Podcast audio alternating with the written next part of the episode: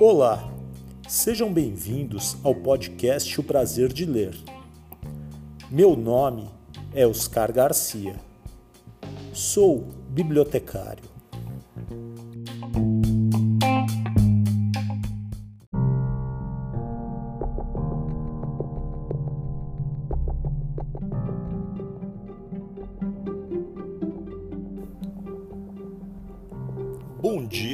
Você ouve o podcast de dia.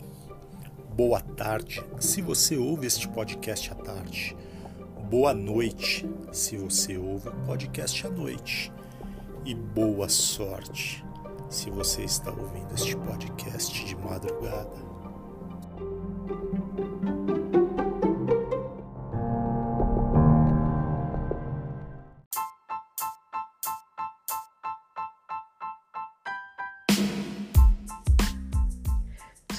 Márcia Cambeba, indígena do povo Omágua Cambeba, aqui da Amazônia, poeta, escritora, ativista indígena e ambiental.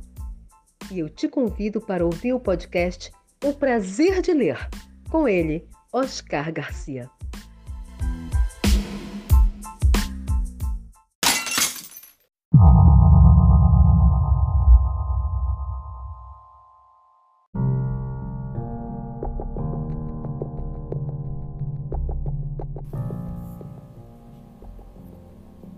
Você é uma pessoa que se assusta com facilidade, se você não tem coragem, se você fica com medo de passar debaixo de uma escada, se você treme quando vê um gato preto, pare de ouvir essa história, pois vai começar agora a coleção Terror.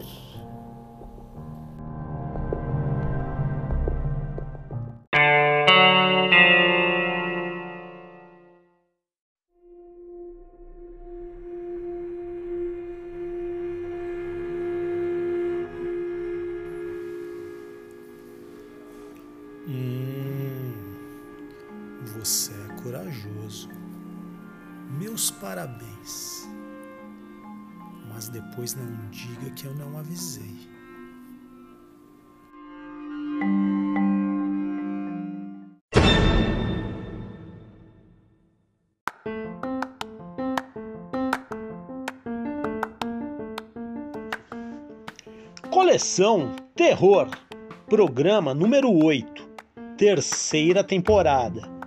História de hoje: A Procura Macabra, de Edson Gabriel Garcia. Conto inédito.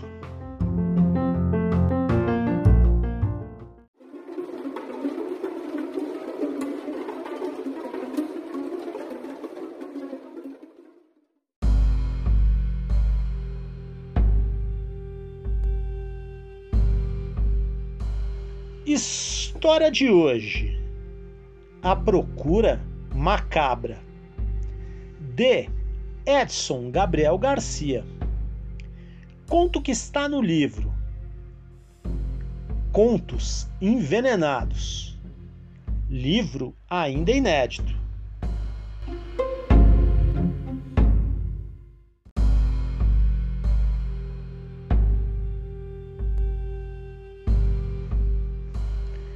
Diz uma lenda, entre tantas outras que cercam o período das décadas de 1920 e 1930 no sertão nordestino, que um dos cangaceiros do bando do Lampião, o rei do cangaço, de nome Mortalha, ao morrer, tendo a cabeça decepada, esta mesma rolou e parou diante do seu algoz, um policial franzino pouca coragem.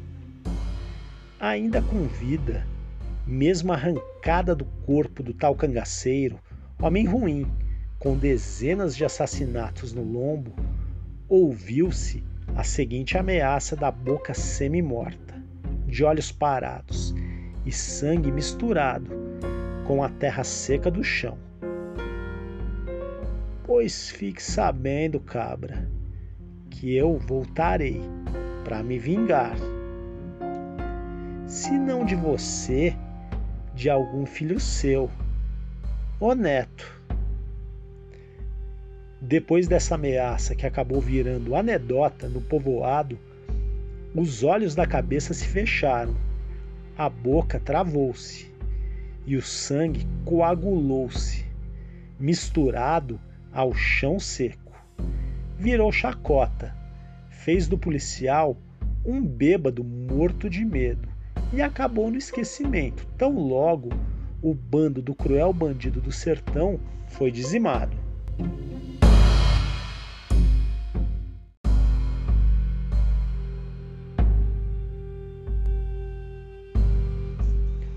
O tempo passou, as coisas mudaram, a cidade cresceu, as pessoas alteraram suas vidas, seus rumos, esqueceram do passado assustador. A lenda da cabeça vingativa há muito não era mais assunto de ninguém e nem causava nenhum espanto mais. Tampouco os pesquisadores das trágicas aventuras do bando anotou a lenda em seus registros históricos. Se perguntado fosse sobre a matéria, é provável que nenhum morador da cidade se lembraria do fato. Tinha ficado perdida e esquecida no imenso imaginário popular. O progresso, o asfalto e a pressa da tecnologia enterraram tudo na poeira do esquecimento.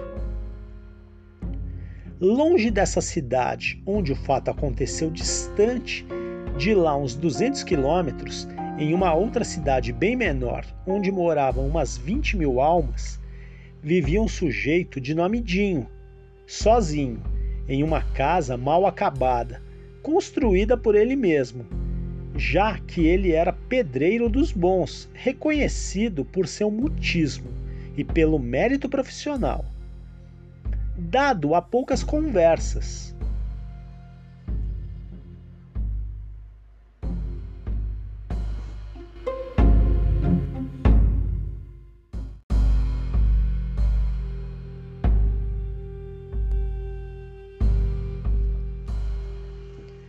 Ninguém sabia coisa nenhuma da vida do Dinho. Chegara quieto na cidade, se estabeleceu, fez fama como pedreiro responsável, coisa rara nos tempos de hoje, e tocou sua vida.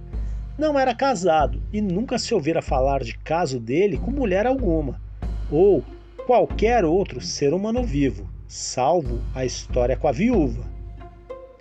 Aliás, diga-se de passagem que as poucas informações sobre a sua vida, sua casa e seu modo de pensar e viver foram transmitidos pela viúva. Ela, talvez, a única vivente que entrara por breves instantes na vida do pedreiro. Conversava pouco, mas ouvia do que falava e dava conta dos seus compromissos, dentro do limite de ter o necessário para sobreviver.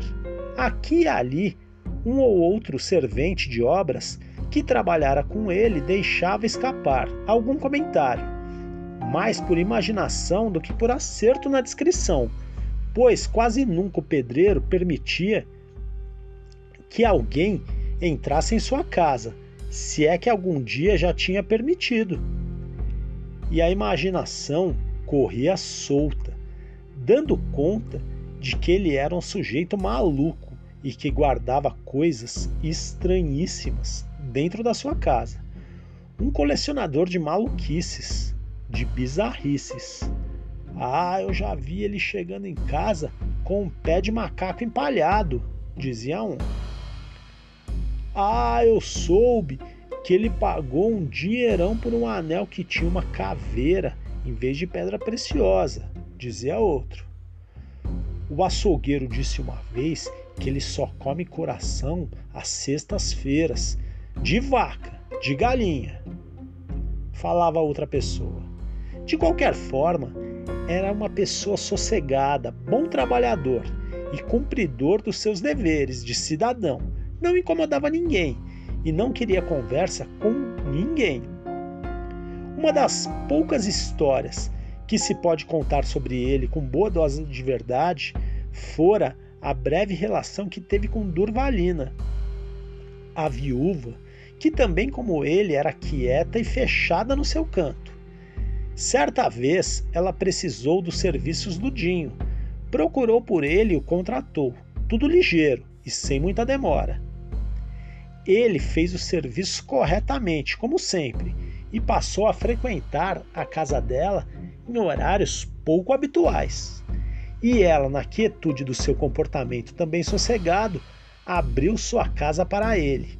E ele, em proporção infinitamente menor, abriu seus segredos para ela. Tiveram lá seus momentos de prazer durante uns poucos meses, um arremedo de felicidade envergonhada. Algum tempo depois, talvez curada do sentimento que tinha por Dinho, Durvalina deixara escapar pedaços engasgados da vida dele.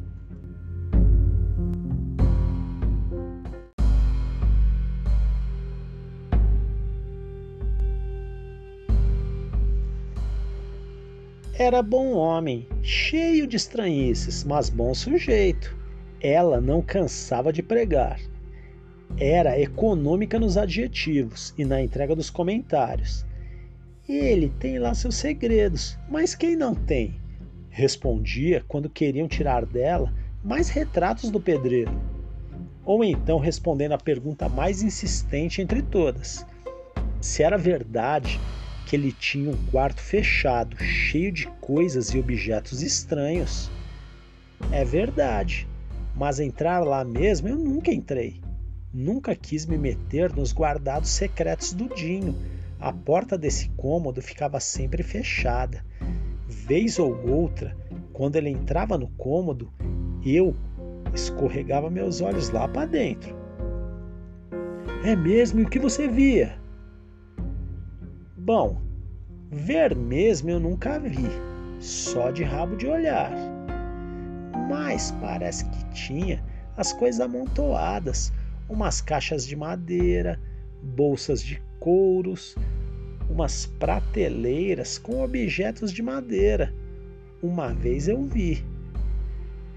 Viu o que, mulher? Viu o que? Conta logo! Insistiam seus vizinhos doidos por um dedo de prosa fora dos prumos eu vi um punhado de facas grandes, facões, coisas assim, armas de tamanho bem maior que a gente usa normalmente. Arma mesmo, coisa de matar gente, de cortar a cabeça. E ele nunca mostrou nada para você? Não. E eu lá queria saber dessas coisas? Ah, claro, né? Você queria saber de outras coisas mais interessantes e gostosas, não é, sua danadinha? Brincava uma amiga mais próxima, mudando o assunto. E ele era bom nessas outras coisas, Durva? Durvalina parava o que estava fazendo, fingindo estar incomodada, e respondia com a simplicidade de quem não gosta de relembrar histórias. Ué, gente, homem é tudo igual. De verdade nisso tudo é que o Dinho tinha lá suas estranhices, seu jeito calado de ser, seu olhar desconfiado e seu mundaréu de segredos. Isso era o bastante para deixar a vizinhança e a maior parte das pessoas da cidade que sabiam dele da sua história, ou da falta da sua história, mais curiosos ainda mas a vida seguia adiante, dando pouca atenção a essas coisas menores. E todos continuavam com muita curiosidade sobre os segredos guardados do pedreiro, mantendo uma convivência em que a curiosidade não interferia no respeito ao silêncio alheio. Mesmo quando ele se ausentava da cidade sem que ninguém soubesse exatamente onde ele estivera e o que fora fazer, essa atitude já fazia parte do cotidiano de todos, nem tampouco quando ele voltava com embrulhos e pacotes ou sem nada nas mãos parecia incomodar os vizinhos, os fregueses e os demais moradores. Homem correto, Dinho só fazia essas viagens misteriosas entre um serviço e outro.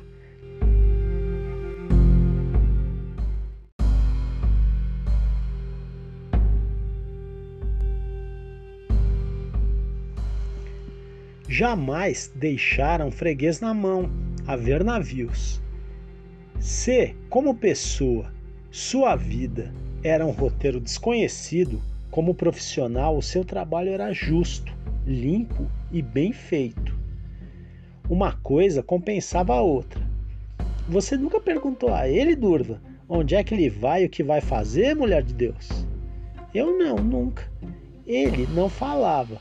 E se não falava é porque não queria falar. Então,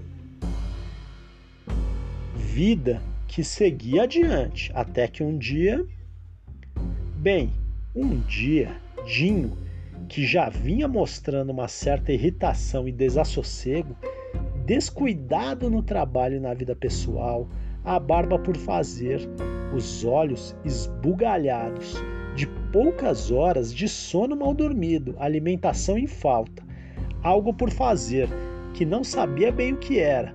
Foi nesse dia que Dinho recebeu uma carta pelo correio e, depois de lê-la, trocou de roupa, apanhou suas economias guardadas em casa, deixou pela primeira vez um serviço inacabado, entrou no primeiro ônibus intermunicipal e sumiu estrada afora, sem deixar explicações. A informação trazida pela carta queimava no seu bolso. Um endereço, a coisa que mais queria na vida, custasse o que custasse. Esperava por ele. Foi por isso que ele se ausentou da cidade por três dias: um para ir, um dia de negociação e outro dia para voltar. E quando chegou de volta em silêncio, como de costume, Dinho trouxe consigo a caixa de madeira entalhada, com um conteúdo que só ele sabia o que era. A caixa chamava atenção, o sol ia quase posto no ocaso, mas ainda deixava uma réstia de luminosidade suficiente para que alguns curiosos deitassem a vista no pedreiro e na caixa artesanal, que ele segurava com cuidado e atenção. Ao pôr os pés na porta de entrada da sua modesta habitação, Dinho deu um suspiro profundo, coisa de quem conseguiu a satisfação de um grande feito, um grande sentimento ou uma grande realização. Levou a caixa para dentro do seu quarto de dormir e a colocou sobre a pequena cômoda, ao lado da cama, e ali ficou por uns instantes a contemplar a caixa com respeito e admiração, e por que não dizer, com certo alívio dentro do peito.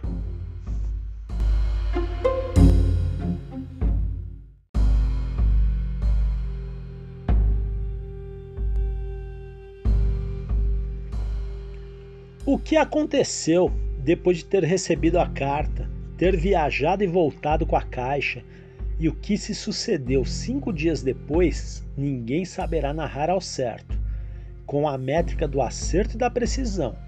Muitas suposições, muitas invencionices e muita história. Só mesmo Dinho, se quisesse e pudesse, poderia contar. E teria dois episódios para contar. O primeiro deles, como se deu a conversa da negociação da aquisição da caixa e do que tinha dentro dela. O segundo, o que aconteceu na noite do quinto dia, depois que ele voltou com a caixa e a colocou sobre a cômoda, em seu quarto. Tão logo recebeu a carta, Dinho desassossegou-se, pois tinha ali a informação de onde encontraria a caixa com seu conteúdo desconhecido, mas tão esperado.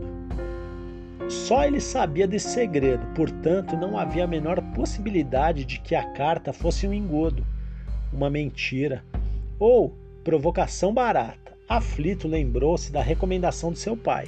Recomendação esta recebida do seu pai, avô Didinho. A recomendação era viver até encontrar a caixa. O sentido da sua vida, como a do seu pai, era procurar a caixa e cumprir o destino, um destino que nem o pai nem o avô conseguiram cumprir e que parecia estar perto de se realizar por ele.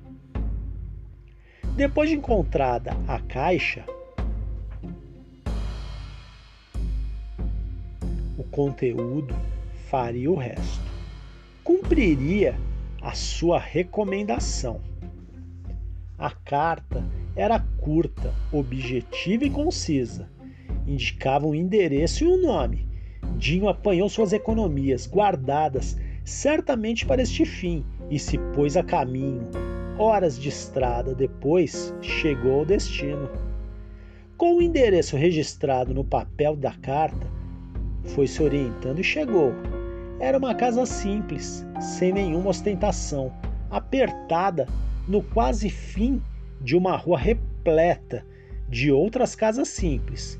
Só um número de três algarismos, pintado à mão num pedaço de parede desbotada. Dava certeza de que era ali.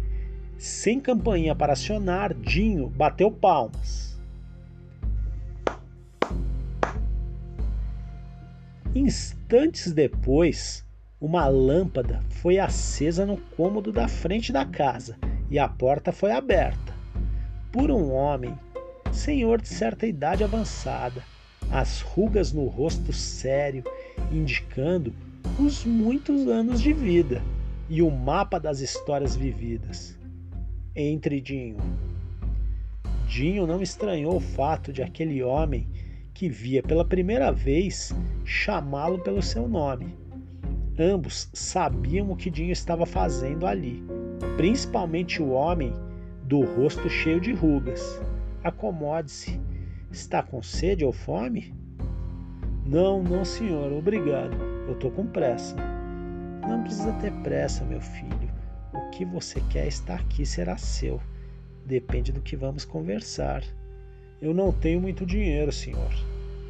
O homem do rosto cheio de rugas interrompeu. Não se trata de dinheiro. O homem sério saiu da sala onde estavam e entrou em outro cômodo da casa. Voltou com uma pequena caixa nas mãos. Era uma caixa de madeira, ornada com detalhes, sinais de gravuras feitas com ferro em brasa e com detalhes de couro escuro nas laterais. Apesar do mau gosto, podia-se dizer que era uma caixa com trabalho artesanal bem feito. Vamos conversar?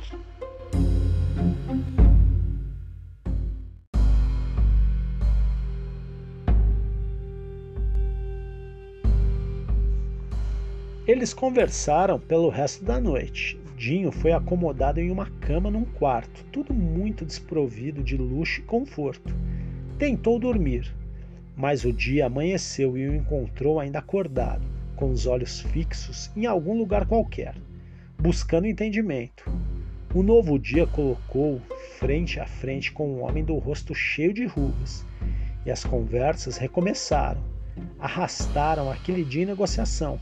Explicações recomeçaram. Histórias, perguntas, perguntas e respostas, espantos. A noite chegou e com ela o fim da negociação. A caixa era finalmente do Dinho e ele haveria de cumprir a recomendação feita pelo pai e pelo avô. Descanse um pouco, meu filho, e amanhã cedo você vai de volta ao seu destino. Dinho aceitou a oferta e, no mesmo quarto, na mesma cama da noite anterior, deitou o corpo cansado. A mente sossegada permitiu um sono tranquilo e reparador. A caixa já sua na cama ao lado dele. Foi com essa caixa que Dinho voltou para sua cidade e sua casa inacabada. O outro episódio também, somente ele, Dinho poderia descrever com a precisão cirúrgica que o caso necessitava.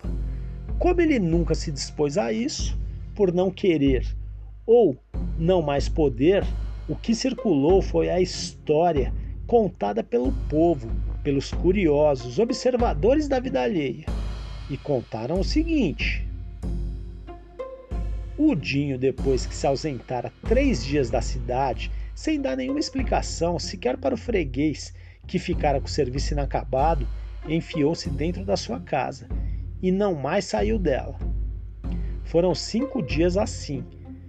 Do lado de fora, apenas alguns sons eram ouvidos, ruídos fracos, sons de passos. Um leve barulho na cozinha e uma fraca luminosidade vinda, à noite, de uma única lâmpada acesa. A cara dele ninguém mais viu até o quinto dia. Não que ele tenha saído ou botado a cara para fora da casa nesse fatídico quinto dia. Até que, nesse quinto dia, assediada pelos vizinhos dele, intimada a se mexer, Durvalina foi obrigada a entrar na casa do seu ex-namorado, provocada pela falsa preocupação dos curiosos. O Valentino, o pobre homem, deve estar doente lá dentro, ou até morto. Ah, Durvalina, você é a única que pode ajudá-lo, Durva. Durvalina, entre a curiosidade alheia e o desconforto de ter de invadir a casa dele, titubeou tentou resistir, mas foi praticamente jogada dentro da casa. A porta estava fechada, mas não suportou a força de um pé de cabra, vindo de alguma mão sábia e bondosa. Abriu-se sem lá muito esforço e Durvalina entrou, mesmo com o sol de brilho duvidoso iluminando a entrada. Um escuro mórbido tomava conta do ambiente silencioso.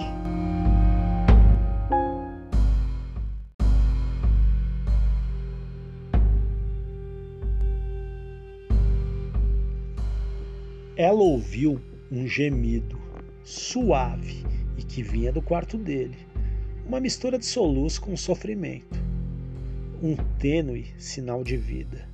Com medo, tateando na frouxa claridade, ela foi em direção ao quarto, movimento facilitado, porque ela conhecia a disposição dos cômodos na casa. Na porta do quarto, na semi-escuridão, ela parou tentando imaginar o que estaria por vir e ver, com o estômago ligeiramente enjoado, por um cheiro adocicado e desconhecido. O gemido se mantinha na mesma mansidão de antes e o aroma se acentuava. Parada na porta, conseguiu ver o corpo do homem deitado na cama, sem se mover, apenas gemendo. Único sinal de vida. Durvalina chamou Dinho pelo nome, sem resposta. Chamou outra vez e nada. Levou a mão instintivamente ao interruptor e acendeu a luz. O que ela viu em uma fração de segundos não impediu o grito desesperado sair garganta fora. Na cama, o corpo do pedreiro jazia entre gemidos e cheiro adocicado de sangue, com uma cabeça no seu corpo que não era sua, uma cabeça arredondada, com cabelos crespos crescidos, um olho esbugalhado e outro fechado, nariz ligeiramente achatado, queixo curto, a pele bem amorenada aquela cabeça no corpo do Dinho não era dele. Ela teve a certeza quando seus olhos, breves, mais espertos, viram a cabeça do pedreiro nos pés da cama. Ao lado da cabeça dele, um facão grande, 70 ou 80 centímetros, todo sujo de sangue. Durvalina saiu correndo da casa sem falar o que havia visto e nunca mais quis comentar o assunto. A vizinhança se afastou e tentou esquecer a história do pedreiro Dinho.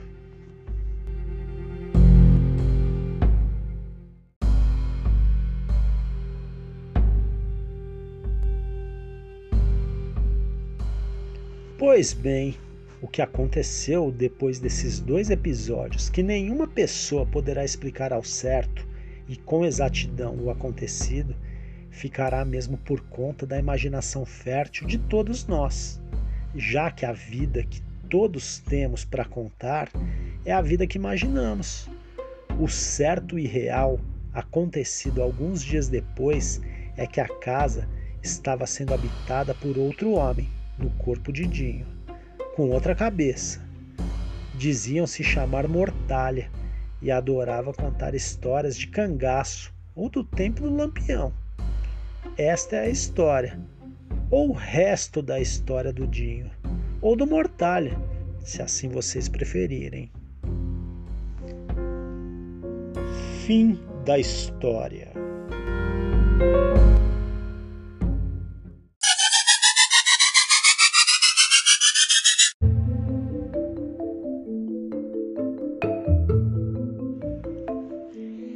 Edson Gabriel Garcia conta de onde veio a inspiração para escrever A Procura Macabra e outros contos envenenados.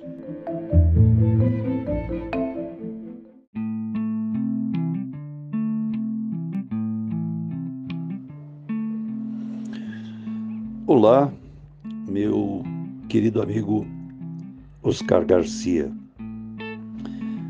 Você que continua firme e forte com este maravilhoso podcast Prazer de Ler, do qual eu tenho a honra de ter participado lá nos primórdios, aí nos primeiros capítulos da temporada 1, nos primeiros episódios, e volto agora a convite seu a participar uh, desta já absolutamente exitosa terceira temporada do Prazer de Ler.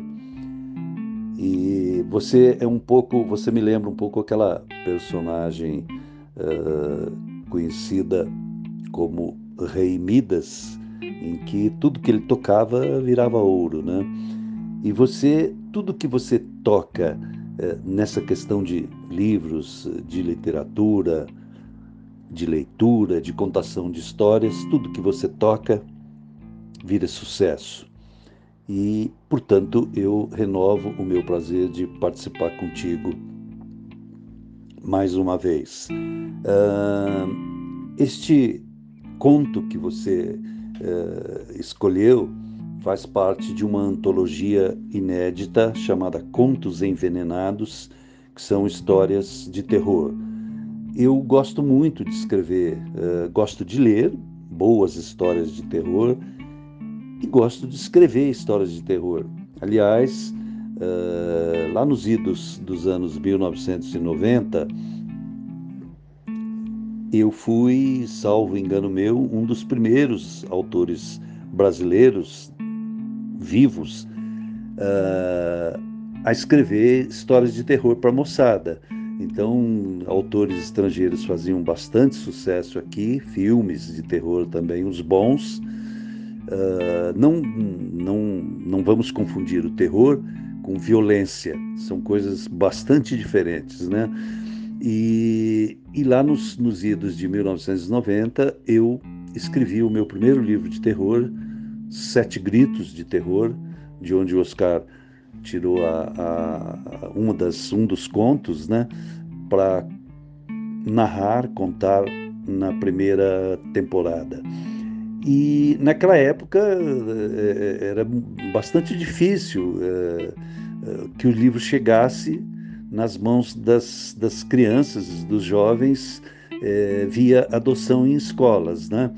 porque ainda predominava um preconceito que existe ainda hoje, mas em menor escala, é, contra histórias de terror. Né? Eu ouvi algumas vezes até de professoras assim, algo do gênero: ai, mas a vida já é tão difícil, tão assustadora, tão cheia de coisas ruins e, e eu vou dar histórias de terror para os alunos lerem. Né? E, o, e o, o, os próprios alunos, os próprios, as próprias crianças e os jovens foram é, mudando isso, né? E mostrando que nas bibliotecas um livro como Sete Cristos de Terror fazia um sucesso enorme, enorme. Eu me lembro da Ivete, bibliotecária do SESI de Jundiaí, falando que o, o, o exemplar que ela tinha lá eh, não comportava mais tantos remendos de, de fita isolante, de, de uh, durex e tal, essas coisas, para remendar o livro, para que ele continuasse vivo, e tamanha era o, a procura do, do, do livro pela meninada, né? E depois o, o, o terror foi é, ganhando espaço, ganhando espaço. Hoje tem vários autores escrevendo histórias de terror e eu continuo. Publiquei um segundo livro chamado é, Contos Assombrosos, pela editora Cales. E, e agora é este, Contos Envenenados, que ainda está inédito, eu espero em breve acertar com alguma editora.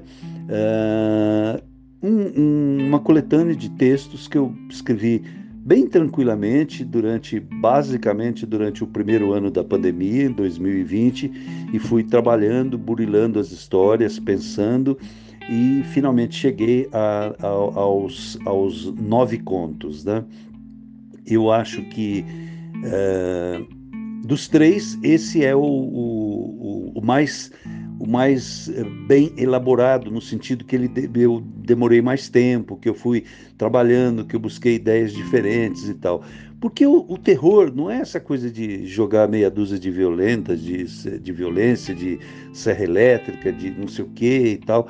O terror é, não é isso. O terror é aquela coisa que você vai construindo, que você vai é, colocando uma situação indefinida, vai instaurando o medo, é, distribuindo esse medo, dividindo com o leitor e até um clímax em que depois você fecha o, o conto, muitas vezes em aberto, porque aquela coisa não tem explicação, ou pelo menos não tem uma explicação dentro da lógica nossa, né?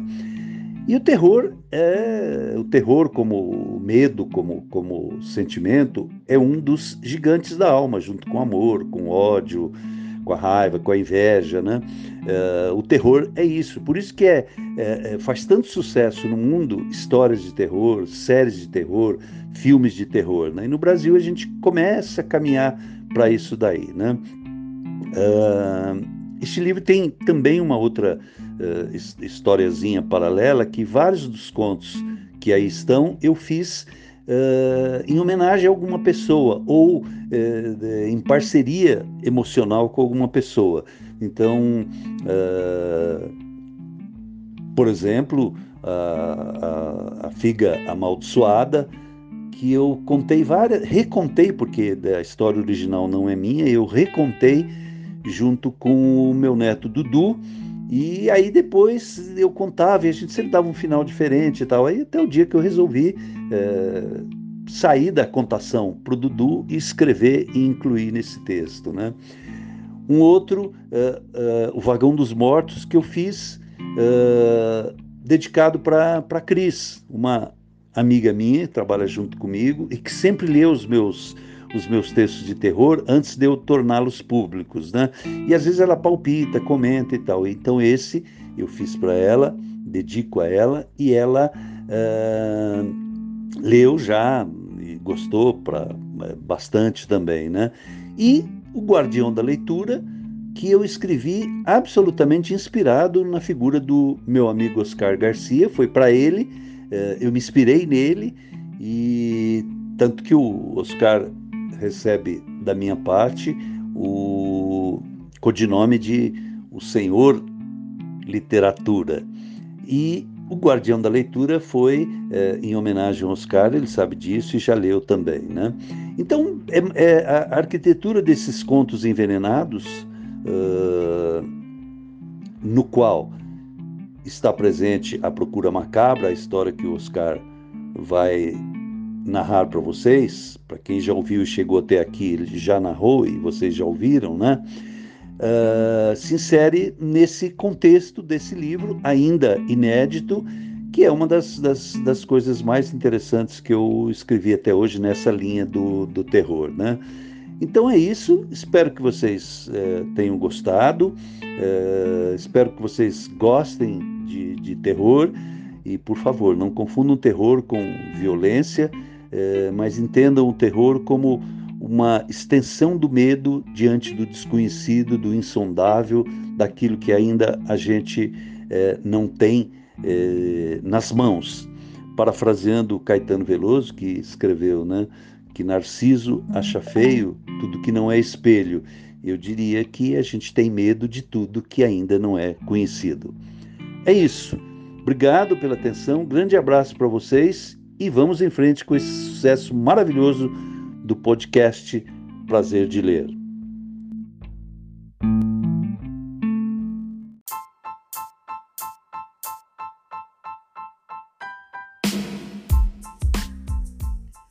Sou Vinícius Canabarro, sou escritor e músico. Vocês estão ouvindo o podcast Prazer de Ler, com Oscar Garcia. Um forte abraço.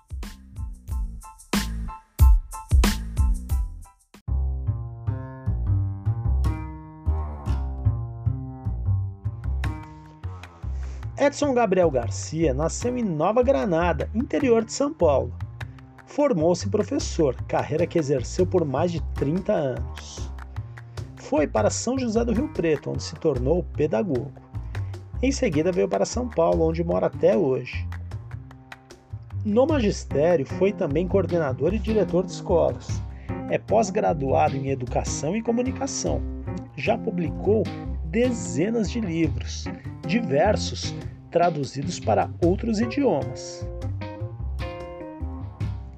Edson já escreveu livros que tratam do cotidiano da meninada e da moçada, além de algumas histórias de terror, ramo da literatura que gosta muito. Também escreve bastante sobre cidadania e comportamento. Especializou-se em formatar programas de incentivo à leitura em escolas públicas, privadas e ONGs ajudando a desenvolver salas de leitura em secretarias de educação.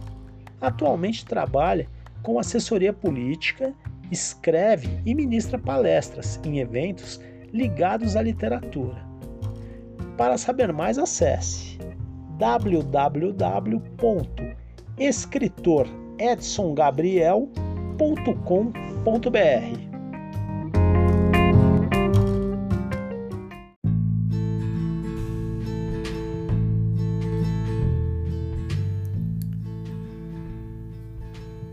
Chegamos ao final de mais um episódio.